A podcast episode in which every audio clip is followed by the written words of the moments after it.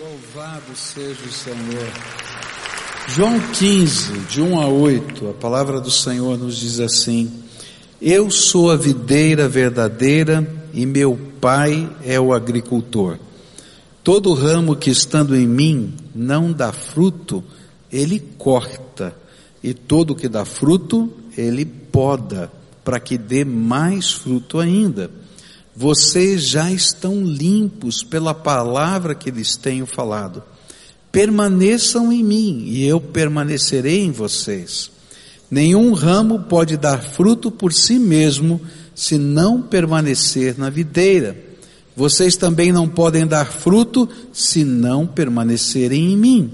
Eu sou a videira, vocês são os ramos. Se alguém permanecer em mim e eu nele, esse dará muito fruto, pois sem mim vocês não podem fazer coisa alguma. Se alguém não permanecer em mim, será como o ramo que é jogado fora e seca.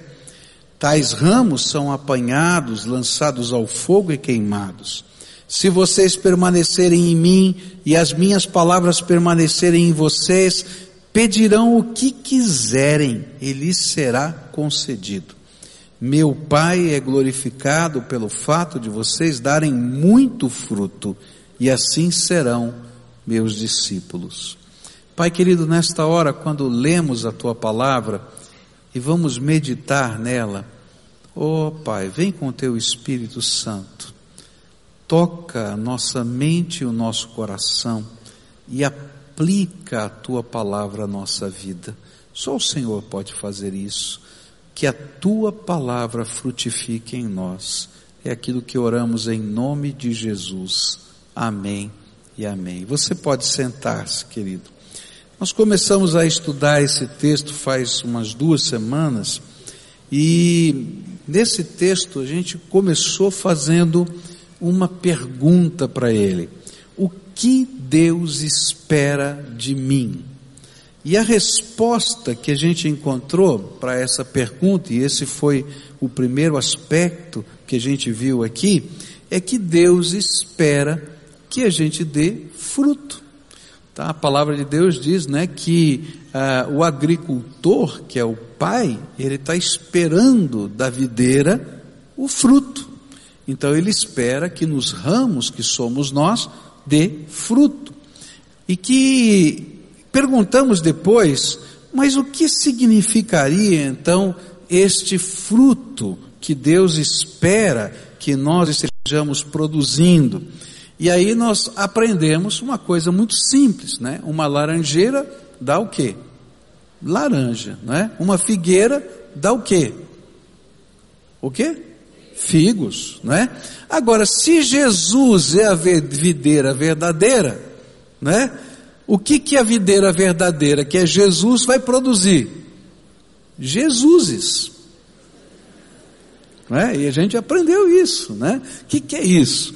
Né? E a gente estudou esse fruto como Jesus sendo formado em nós, então a nosso caráter sendo moldado por Jesus, isso é fruto, a nossa vida sendo moldada por Jesus, isso é fruto, não é?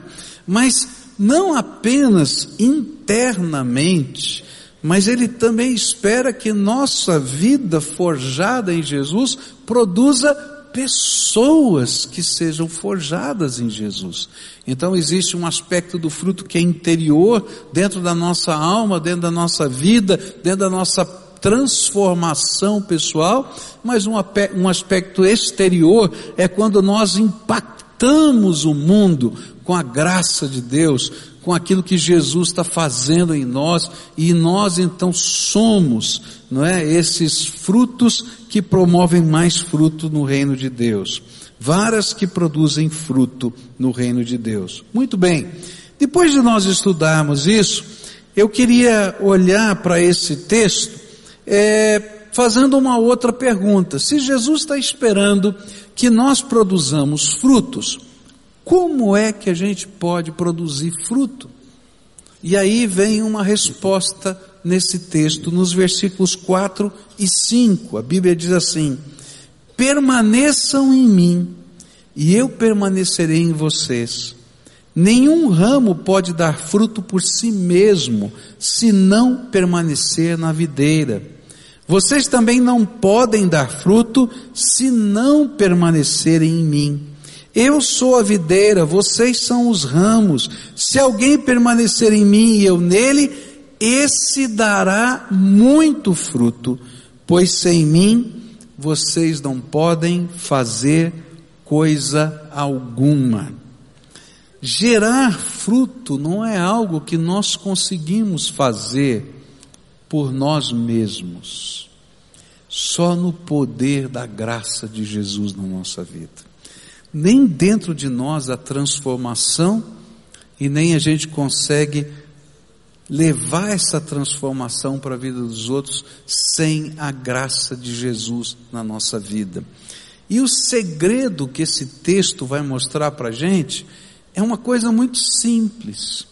É interessante que esse texto, nesses versículos, a palavra vai falar sobre fruto sete vezes.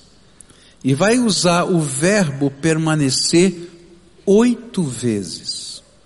Como se dissesse assim para a gente: olha, é impossível dar fruto se você não permanecer em Cristo. E o segredo é essa comunhão. O segredo é essa essa inteiração entre o Senhor e nós. É mais do que fazer coisas, é ser impactado pela presença do Senhor. Olha só o verso 5, ele diz assim: Eu sou a videira, vocês são os ramos, se alguém permanecer em mim e eu nele, esse dará muito fruto, pois sem mim vocês não podem fazer coisa alguma. E aí a Bíblia vai dizer para a gente é que o padrão normal de quem permanece em Jesus é produzir muito fruto. Esse é o normal. Pouco fruto é o anormal.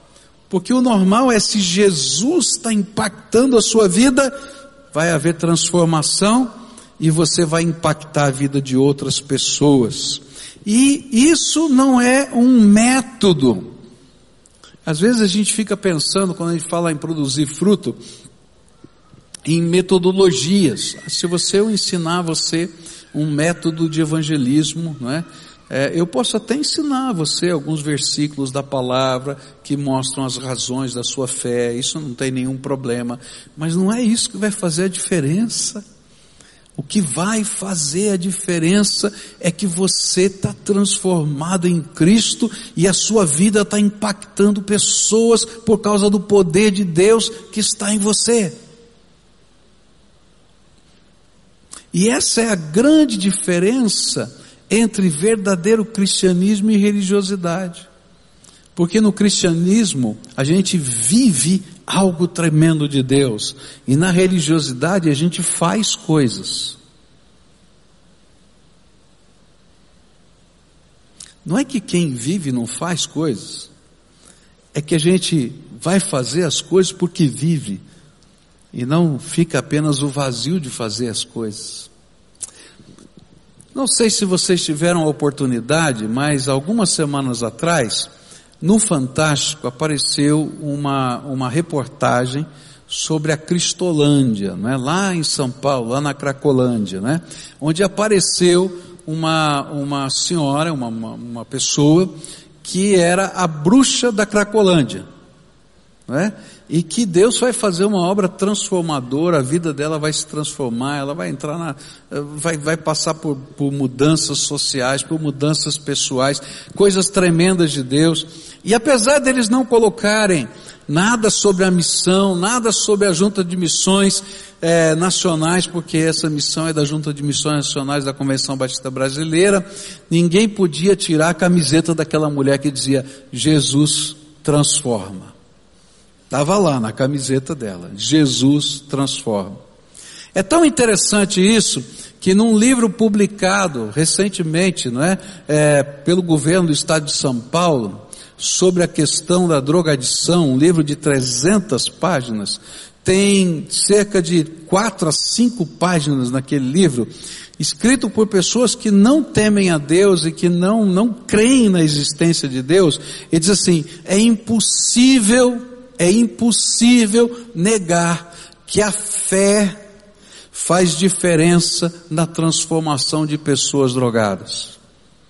E mais, gasta as outras quatro páginas com essa frase explicando o que acontece na Cristolândia em São Paulo na transformação de vidas naquele lugar pelo poder do Evangelho de Jesus Cristo. Você consegue perceber a diferença entre fazer coisas e viver coisas?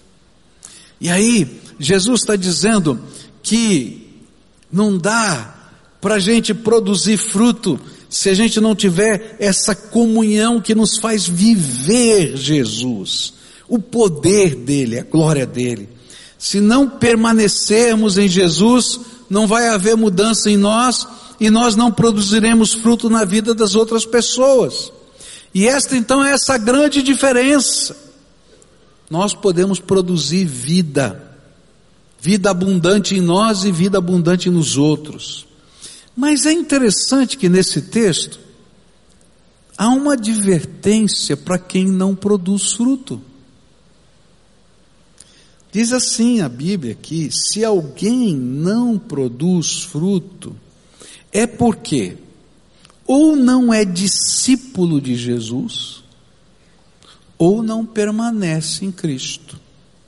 Veja só como essa advertência está em João 15, 6.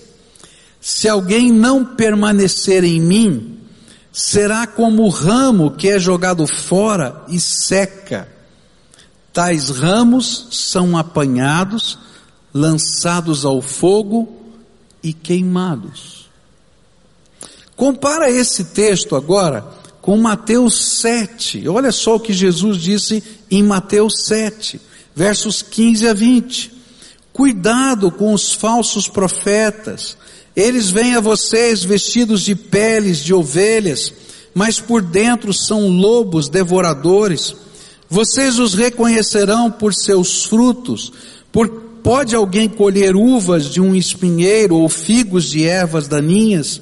Semelhantemente, toda árvore boa dá frutos bons, mas a árvore ruim dá frutos ruins. A árvore boa não pode dar frutos ruins, nem a árvore ruim pode dar frutos bons. Toda árvore que não produz bons frutos é cortada e lançada ao fogo, e assim pelos seus frutos os conhecereis. Há uma advertência aqui pesada. O que Jesus está dizendo é: como é que você está produzindo frutos? Ou que fruto você está produzindo? E a Bíblia está dizendo para a gente essa verdade que eu acabei de afirmar. Se você não produz frutos dignos do nome do Senhor, ou você ainda não é discípulo dele, ou você está seco. E a gente só fica seco se a gente estiver desconectado da seiva da graça de Deus na nossa vida. E essa seiva só vem pela presença de Jesus todo dia na nossa vida. Não tem outro jeito. E, e, e Jesus está dizendo: olha, que tipo de fruto você está produzindo? Dentro e fora. Jesus está sendo gerado dentro de você e você está conseguindo gerar Jesuses na vida dos outros? Como é que funciona isso? Porque a Bíblia diz que pelos seus frutos os conhecereis. E o que Jesus está dizendo é um pouco mais. Tem muita gente, nesse mesmo texto de Mateus 7, Jesus vai dizer assim: nem todo aquele que diz Senhor, Senhor entrará no reino dos céus mas somente aquele que faz a vontade do meu Pai. O que a Bíblia está dizendo para a gente é uma coisa que a gente não gosta muito de encarar. Não importa qual seja a sua tradição, se você é batista, se você é presbiteriano, se você é de qualquer outra denominação, de qualquer outra igreja cristã, não importa. O que a Bíblia diz é o que importa se você produz fruto ou não, porque tem muita gente debaixo de, desses nomes todos de igreja, tá? Que não produz fruto nenhum. E que a Bíblia está deixando muito claro, ou que não são discípulos e precisam de uma conversão genuína e de uma transformação que só o poder de Deus vai fazer na vida da gente? Ou está tão seco que não dá para produzir mais nada? Está entendendo? Não adianta a gente até levantar a mão, atender um apelo, se a gente não deixa Jesus ser formado dentro de nós. Não adianta a gente participar ou fazer coisas dentro da nossa religiosidade. Querido, não vai ser aquelas coisas que faz, que você faz, que vão ser as, as que vão dar significância à sua fé. O que realmente dá significância à sua fé é a presença, o poder e o propósito de Jesus na tua vida. E se essas coisas estiverem acontecendo dentro de você, você vai produzir fruto. A gente vai poder ver transformação na tua vida.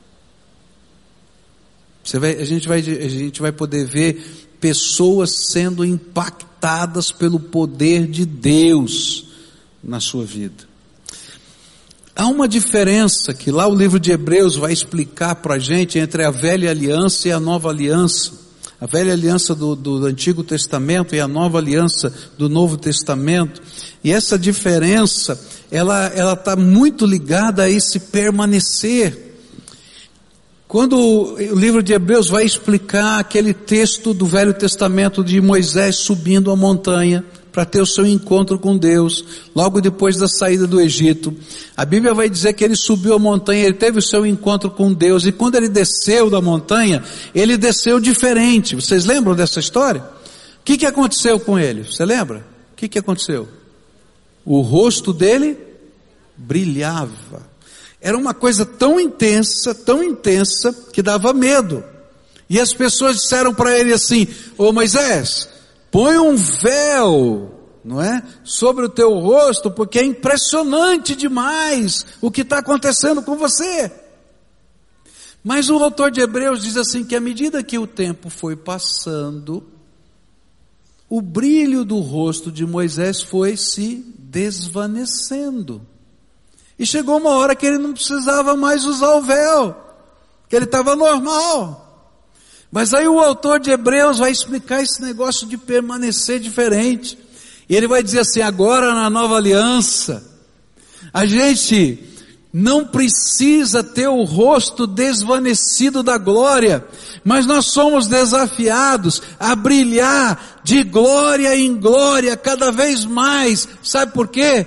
porque a sala do trono está aberta para nós todo dia e toda hora. E cada vez que você entra na sala do trono, e você permanece na presença do Senhor, e o Senhor fala com você, e você é tocado por Ele, e Ele te envolve na sua graça, a glória de Deus se manifesta em você. Jesus está sendo formado em você.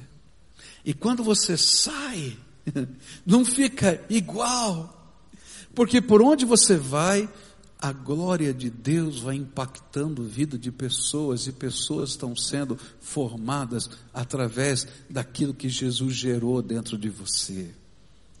E isso, queridos, é a riqueza da nova aliança. Por isso Jesus vai dizer: olha, permaneçam em mim. Porque se vocês permanecerem em mim, vocês vão dar muito fruto e mais. Se vocês permanecerem em mim, tudo que vocês pedirem ao Pai, Ele vai conceder. Por quê? Porque a sala do trono está aberta e a gente está agora sendo habitante nos lugares celestiais em Cristo Jesus. E aí a gente produz o fruto. Agora, se não produz fruto? o pior é que dessa vez você tem razão. É, tem umas que eu digo que não, mas dessa vez você tem razão, porque a Bíblia fala que só serve para o fogo mesmo, não tem jeito.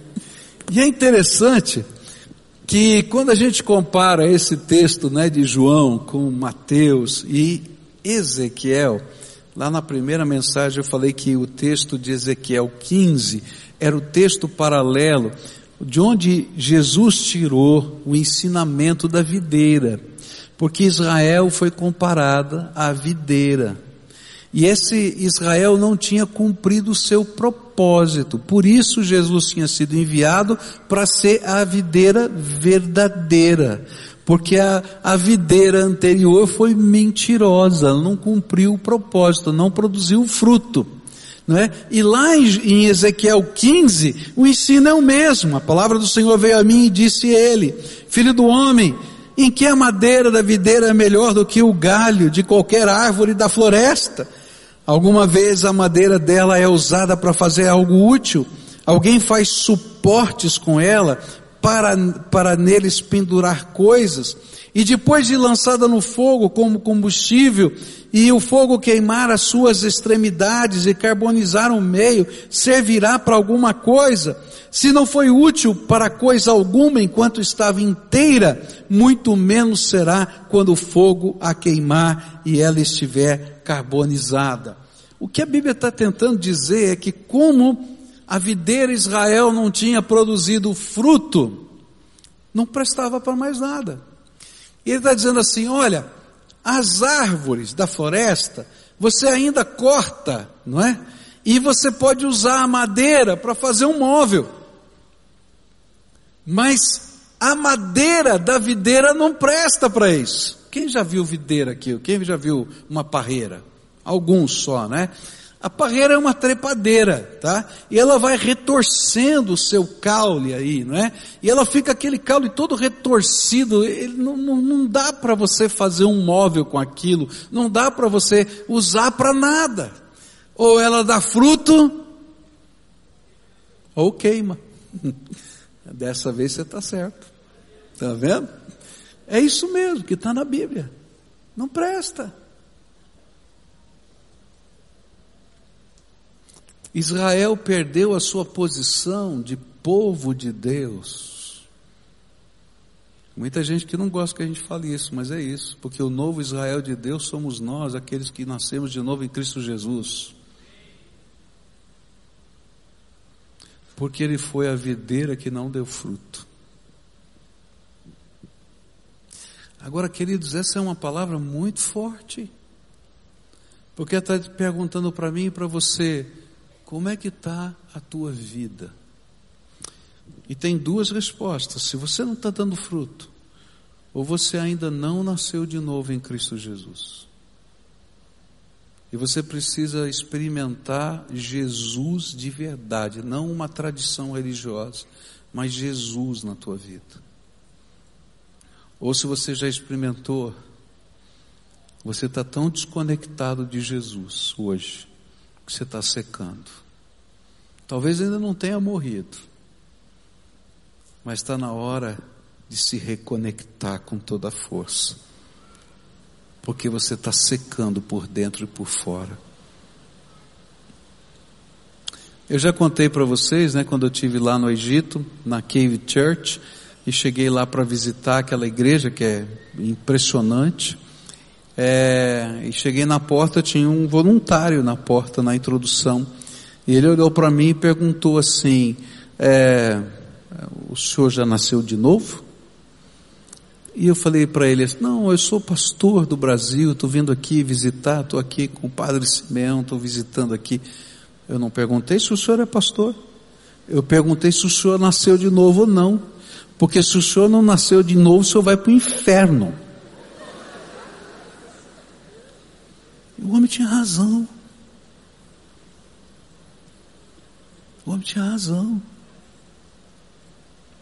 O primeiro grande avivamento americano foi um avivamento que buscava que os pastores das igrejas fossem convertidos e não profissionais da fé. Porque pode ter gente que seja profissional da fé, ou praticante da fé, sem uma conversão genuína. Sem que a glória de Deus tenha descido lá no coração e na alma. E a gente precisa que Jesus nasça aqui dentro da gente. E Jesus precisa continuar transformando a nossa vida. Agora tem muita gente seca. Tem muita gente seca. Eu conheço muita gente seca. Você conhece gente seca? Eu conheço muita gente que diz assim: Ah, pastor, já fui crente. Eu fico pensando, eu acho que ele não entendeu ainda, porque nunca foi crente. Porque se fosse crente de verdade, não é? Não dá. A gente está conectado. Mas secou secou. E é interessante que isso está na Bíblia. A Bíblia fala como isso acontece.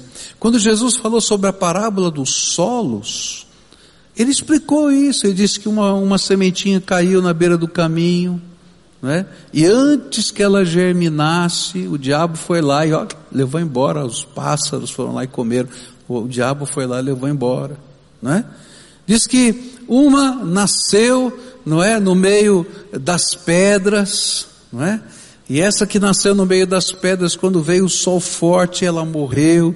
E aí então a, a Bíblia vai falar para a gente que quando vieram as lutas, os problemas, as dificuldades, eles se desanimaram da fé e abandonaram o reino.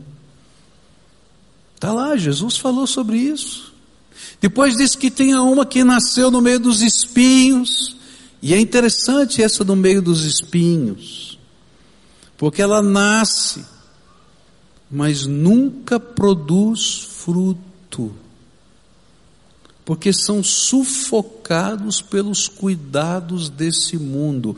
O que Jesus está dizendo é que nós não conseguimos permanecer nele e não produzimos fruto, porque nós estamos sendo sufocados pelas coisas que estão à nossa volta, que consomem o nosso tempo, os nossos objetivos, os nossos propósitos. Mas aí nós nos tornamos como a videira de Israel que não produz fruto. Mas aí Jesus diz que um caiu na boa terra. E quando cai na boa terra, produz muito fruto. Um para trinta, um para sessenta, um para cem. Como é que está a tua vida? Que eu queria conversar com você nessa manhã era colocar diante de você esses critérios que Jesus colocou de, de autoavaliação. Eu não posso avaliar você, mas Jesus está avaliando. E Ele está dando a você condições de se autoavaliar. Você está produzindo fruto? E o fruto é, são os Jesuses dentro de nós, graça de Deus, transformadora. Minha vida está sendo mudada. É esse Jesus que forma os nossos valores, nossos propósitos, nossos princípios, nossa missão. E aí a gente começa a impactar com a glória que está brilhando de glória em glória em nós, a vida de outras pessoas. E aí a gente vai ver Jesus sendo formado no outro, no outro, no outro, no outro, por causa da graça de Deus que está em nós. Como é que está a tua vida, querido? Nessa avaliação só você e Deus, eu não posso fazer. Mas eu quero dizer uma coisa para você. Permanece nele. Permanece nele. Entra lá no teu quarto, fala com Deus. Busca a face do Senhor. A maior tentação na minha vida como pastor, e eu falo isso para você, é não permanecer em Jesus, é não orar, é não buscar a face de Deus, é não buscar o poder do Espírito Santo. E queridos, às vezes coisas santas entulham a minha vida. E eu vou fazer um monte de coisa, mas eu perco a essência, que é o mais importante. Agora, quando a gente está cheio de Jesus, por onde a gente passa, a gente deixa a glória de Deus impactada na vida das pessoas. E não dá para explicar como funciona. É graça. É graça. Ah, eu preciso de ferramentas? Eu preciso sim. Mas vem graça de Deus acima de tudo. Eu queria orar com você nessa manhã para a gente encerrar esse culto. Como é que está a tua avaliação aí? Produz Jesuses. Permanece nele que você vai produzir Jesuses.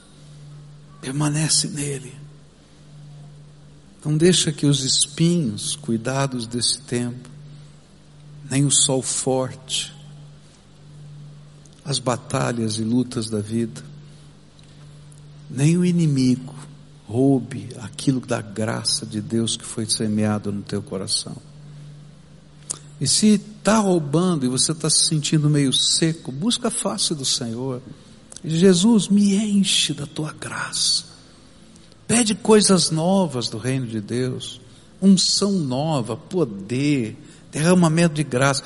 Queridos, é inesgotável a fonte do rei. É inesgotável. Tem muito mais. Se responsabilize por pessoas que o Espírito Santo está falando. Olha, eu quero que você forme um Jesus na vida daquela pessoa. E olha, se responsabilize, Deus vai te dar graça. E a gente permanece nele em oração e o Espírito de Deus vai fazendo a obra. Curva a tua fronte para a gente orar juntos aqui. Pai querido, tu falaste ao nosso coração uma mensagem tão simples, onde o cerne é permaneçam em mim, e eu permanecerei em vocês, e assim vocês vão dar muito fruto. Ó oh, Pai, eu quero te pedir perdão, porque tem vezes na minha vida que eu não tenho permanecido no Senhor. Não que eu tenha me afastado, não que eu tenha abandonado, mas às vezes, Senhor, os espinhos nos sufocam e a gente não coloca em prioridade o que realmente tem prioridade. Perdão, Senhor. Ó oh, Pai, perdoa-nos, Pai, porque às vezes nós não permitimos que o Senhor transforme coisas que precisam ser mudadas na nossa vida. E eu quero te pedir, Senhor Jesus, que a tua beleza seja vista em mim Escuta minha oração. Senhor Jesus, tu nos mandaste esse mundo para produzir muito fruto. Então ajuda-me, Senhor, por onde passar, deixar tua marca no coração de alguém, para que Jesus seja produzido nessas vidas. Seja de que maneira for, Pai. Eu como pastor, eu como ser humano, quero produzir fruto, Jesus. E eu quero te pedir que o Senhor escute a oração de cada um dos teus filhinhos que está aqui. E que venha sobre esta igreja uma beleza diferente. A glória do Senhor brilhando no rosto do teu povo. Brilha, Senhor, sobre nós, brilha. E que esse brilho não se desvaneça mas que ele cresça de glória em glória, porque o Senhor está conosco, permanecendo em nós. Faz isso, Jesus, e permita que os nossos olhos vejam essa tua glória. É aquilo que oramos no nome de Jesus. Amém.